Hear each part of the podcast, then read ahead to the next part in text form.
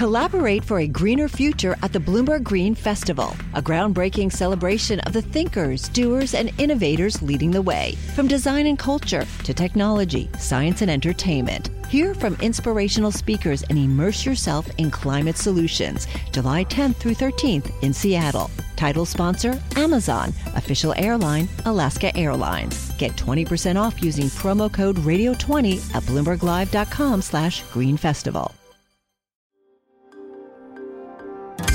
Le entregamos todo lo que necesita saber para comenzar el día. Esto es Bloomberg Daybreak para los que escuchan en América Latina y el resto del mundo. Buenos días y bienvenidos a Bloomberg Daybreak América Latina. Es jueves 4 de enero de 2024. Soy Eduardo Thompson y estas son las noticias que marcan la jornada. Tras dos días de fuertes bajas, hoy los mercados globales de bonos y acciones están dando un respiro. Esto después de que las minutas de la Fed divulgadas ayer redujeran apuestas de un recorte pronto de tasas.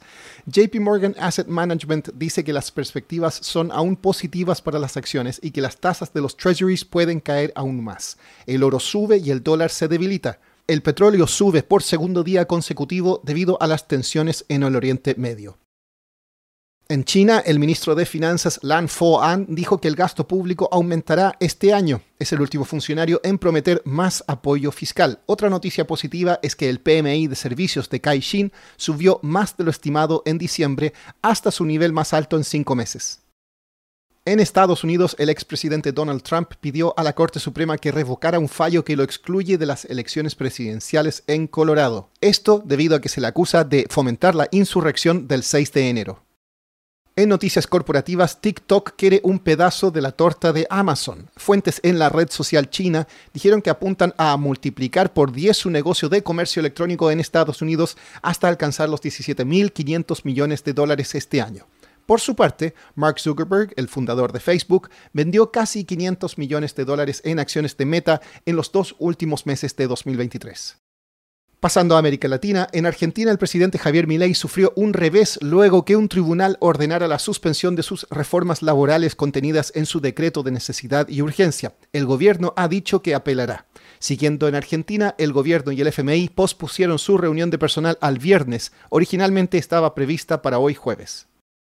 En Ecuador, el presidente Daniel Novoa anunció que planea celebrar un referéndum a principios de marzo para pedir una mayor participación militar en la lucha contra la delincuencia. La Corte Constitucional está revisando las preguntas propuestas.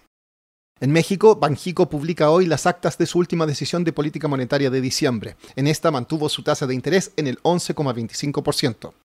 En Colombia hay un nuevo competidor en la banca. Nubank de Brasil recibió la licencia para operar en el país. Esta semana comentamos cómo México fue el primer país de mercados emergentes en realizar una colocación de bonos globales en dólares. Hubo aspectos que llamaron la atención, como el timing y el monto de la colocación. A continuación, María Elena Vizcaíno, periodista del equipo de mercados emergentes de Bloomberg News en Nueva York, comenta por qué esta colocación es muy significativa.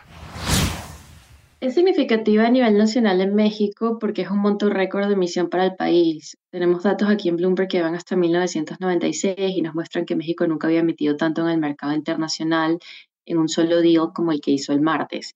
Y tiene sentido porque este año hay elecciones presidenciales. Desde la pandemia algo que había caracterizado México era lo cauta que había sido la administración del presidente Andrés Manuel López Obrador a nivel fiscal y ahora eso está cambiando. Fíjate que en el presupuesto de este año el límite de deuda externa que se aprobó para emisión son 18 mil millones y eso es alrededor de tres veces más lo que el Congreso había aprobado para el 2023. Y a nivel general, pues fue la primera emisión soberana emergente del año y la demanda por los bonos llegó a 20 mil millones de dólares, casi tres veces más el monto que vendieron. La emisión viene siendo gigante para América Latina y para mercados emergentes en general. Ayer estuvimos viendo los datos y solo países como Indonesia, Egipto y los Emiratos Árabes han emitido esa cantidad en una sola venta en años recientes. María Elena, ¿cómo se ve el panorama para las emisiones de bonos de mercados emergentes?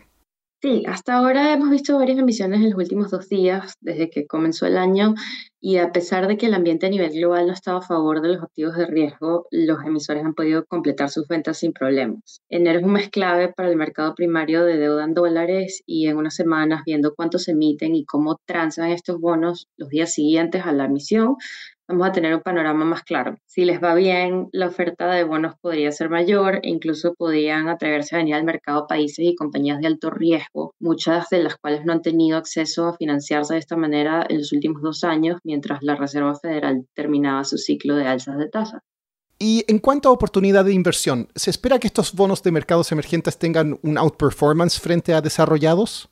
Al final del año pasado vimos una apreciación enorme, vimos que las primas de riesgo de los bonos de emergentes bajaron un montón después de la última reunión de la Reserva Federal en diciembre que el mercado interpretó como el punto final de las subidas de tasas de interés. Sin embargo, volvimos ahora en enero y estos últimos días la narrativa ha sido que el rally de fin de año pasado se fue muy lejos, que quizá la Reserva Federal va a ser más cautelosa, más lenta de lo previsto en los recortes de tasas este año y por eso los bonos emergentes han perdido valor por otro lado, un factor súper importante son los flujos, el dinero que entra a la clase de activos. El 2022 y el 2023 fueron años de flujos negativos para los bonos de mercados emergentes. Entonces, la gran pregunta para este año es si los inversionistas crossover van a volver a comprar a medida de que los activos de crédito en Estados Unidos y en Europa pierden el atractivo, ya que esos bancos centrales se supone que van a recortar las tasas de, de interés este año.